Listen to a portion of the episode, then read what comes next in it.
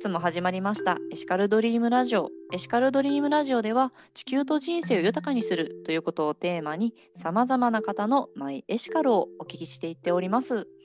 本日のゲストは有限会社八島真珠デザイナーの山本幸太さんにお越しいただいてもらってます。どうぞよろしくお願いいたします。よろしくお願いします。はい。やはり何でしょう真珠ということでですねいろいろとお聞きしていきたいんですけれども今ですねどういった活動をされているのか教えていただいてもらってもよろしいでしょうか？そうですねあのまずその真珠としての前提として実はあの真珠はとてもエシカルな宝石でして、うんそのほとんどの宝石はあの有限なものでダイヤですとかがそうだと思うんですけれども採掘や採取をして取り尽くしてしまう可能性がある中真珠はあの養殖をすることによってあの半永久的に生産可能なものとなりあと人間のあの時間スケールの中で再生可能な唯一のサステナブルな宝石になります。まあ、そんな真珠を使った商品を作っているんですけれどもさまざまな方々とあの日本中に三重県内もそうなんですけれどもいろんなあの素晴らしい素材ですとか技術人などとコラボをしてアクセサリーを使ったりイベントを開催して真珠とあとそのお相手のものや人を紹介して互いの魅力を発信しております。そうなんですね。私初めて、まあ、あの真珠がエシカルでありそしてサステイナブルであるということに気づかされました。はい、こちらのですねなぜこれをやろうかなみたいなことを思われたきっかけみたいなものはあるんでしょうか？そうですねあの以前の仕事で関わったそのものづくりの方々ですとかあと伝統工芸の方々とも触れ合ってお話を聞いていたところあのまあ、うちのおじが真珠養殖をしているんですけれども、うんうん、まあ、それも状況も同じであのなんでしょう。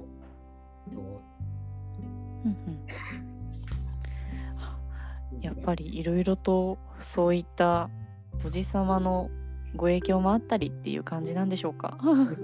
であの真珠養殖も同じくあのいろんな問題を抱えておりましてうんあのあれですね。後継者不足ですとか発信不足ですとかあと需要その減少ですとかによって、まあ、たくさんの人が苦しんでいるというか大変な状況に置かれている中、まあ、それをどうにか解決してあとデザインですとか商品開発やあとイベントをすることによって解決してあの見ていただけたらなというところでこういった活動をしております。はあ、そうなんですね。何でしょうこの活動をしていく上で何か苦労されたことって一番何か思い当たることってありますか？そうですね。まあ、まずはあの真珠自体はあの宝石店ですとかあと百貨店ですとかで、まあ、いろいろんなところで見る機会はあると思うんですけれども真珠自体が実はあの水産加工物であってあの浜揚げ量っていう、まあ、んと金額ですとかそういったデータがあるんですけれども、はい、まあ、争うところはあのホタテなんですね。あそうなんですね。実は漁業というところがありまして、まあ、そういったところで、あのなかなかあの販売店からお客さんからその養殖の現場というのがとイメージ的にも遠いというようなところですね。まあ、そういったところも含めて、まあ、新たな担い手を探していきたいなというところでございます。そうなんですね。実はいろいろと、まあ、このエシカルまさに循環をさせていく上でも、まあ、その後継者不足であるとかそういった問題があるところに山本さんが今飛び込んでいってるそんな感じでしょうか？そうですね。あの、はい、他の地域の方々ですとかあのと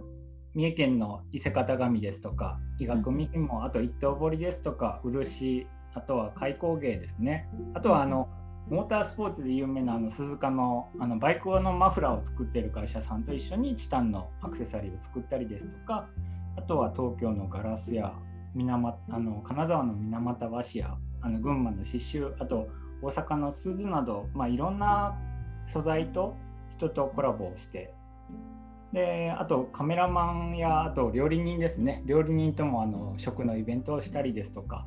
というところであのいろんな情報を共有して他の業界の方しか知らないようなことですとかをあの汲み取ってあの問題を解決したいというようなところですね。はあ、素晴らしいですね。やっぱりそれをやっていってると何でしょうすごくあのどんどんどんどん循環していってるなみたいなそういった感じはありますか？そうですねあの自分たちでまあものづくりをしている中であの、まあ、一番必要なのが、まあ、適正利潤をあの互いに取っていくこと。あとはその感動とあと情報の共有ですね。あの皆さんと一次生産者さんからまあお客様までその間までを取り持つような存在としてあの互いに情報を共有したりですとかあのお客様から可愛かったよとかいろんな声をいただくので、まあ、そういったところもあの一次生産者の方にも制作者の方にもお届けしたいなというそういったものづくりを目指してます。すごいですね。やっぱりお客様から「いやこれ良かったよ」とか「すごく大切にしてる」って言われるとめちゃくちゃ心がほっこりしますよね。すごくいいなっていうふうに思うのと同時にだからこそですね今回山本さんがお書きいただいている「マイエシカル」という部分がですね持続的に循環する丸い世界にというふうにお書きいただいているこれについてもやはりそういった思いが反映されているということでしょうか？そうですね、まあ、あのエシカルとして、まあ、僕自身があのエシカルな商品を作ろうと思って商品を作っているわけじゃなくて、まあ、そんなエシカルな状況が、まあ、5年後10年後に多分当たり前のようになっていく中、まあ、そういうなんでしょう商品だけじゃなくてその裏側のところまで全て循環できるようなものをとあと世界を作っていけたらなというような感じですね。素晴らしいですね。もうまさにそれが今後やっていきたいことにもなっているというような感じでしょうか。そうですね。あの真珠だけにかかわらず、あの他の地域の商品開発ですとか、あとイベントですとか、そういったところに関わって、まあ、地域を盛り上げていけたらなと思っております。素晴らしいですね。ちなみにあの今胸元につけてくださっている真珠そちらの方もまさか デザインされたものでしょうか？そうですね。あの自分でも私男性ですけれども、あの自分でもつけれるようにと思ってまあ帰帰ってきまして、まあ、作り始めたところもあるんですけれども、あの今あのとメンズパールというのが流行ってきておりまして、そういう流れがありまして、はい、まあ、そういったところでそのメンズというよりもそのジェンダレスなところであの今の世の中としても、まあ、いろんな人に使っていただけるような真珠自体があの女性イコール女性というわけではなくいろんな人に使っていただきたいというような感じで、まあ、自分自身もつけて PR をしておりますね。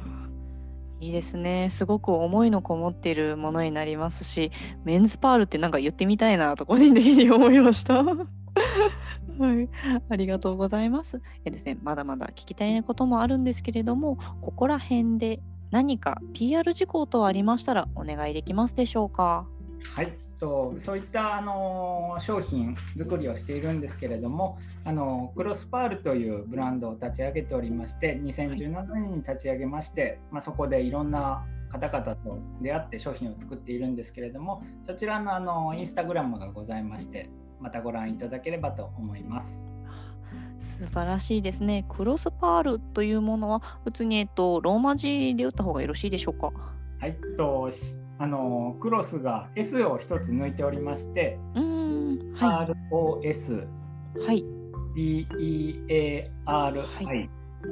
こちらであの多分検索するとあの出てくると思いますので。はい、かしこまりました。ぜひともですね皆様やはり三重の伝統的な真珠の養殖という部分もありますし今後もますますですねいろんな形に変わっていく真珠をですね見たい方はクロスパールということでインスタグラムの方をお調べいただいてまたチェックしていただければなというふうに思います。あのとても私も拝見させていただいたんですけれども素敵な商品が多くて思わずなじゃポチッと押してしまいそうな そんな感じですね。ありがとうございます。はい、ありがとうございます。ではですね、一番最後になるんですけれども、私が八島真珠のマイエシカルはというふうに言いますので、紙に書いている内容を読み上げていただいてもよろしいでしょうか？はい。はい、では言っていきます。八島真珠のマイエシカルは？持続的に循環する丸い世界にです。どうもありがとうございました。ありがとうございました。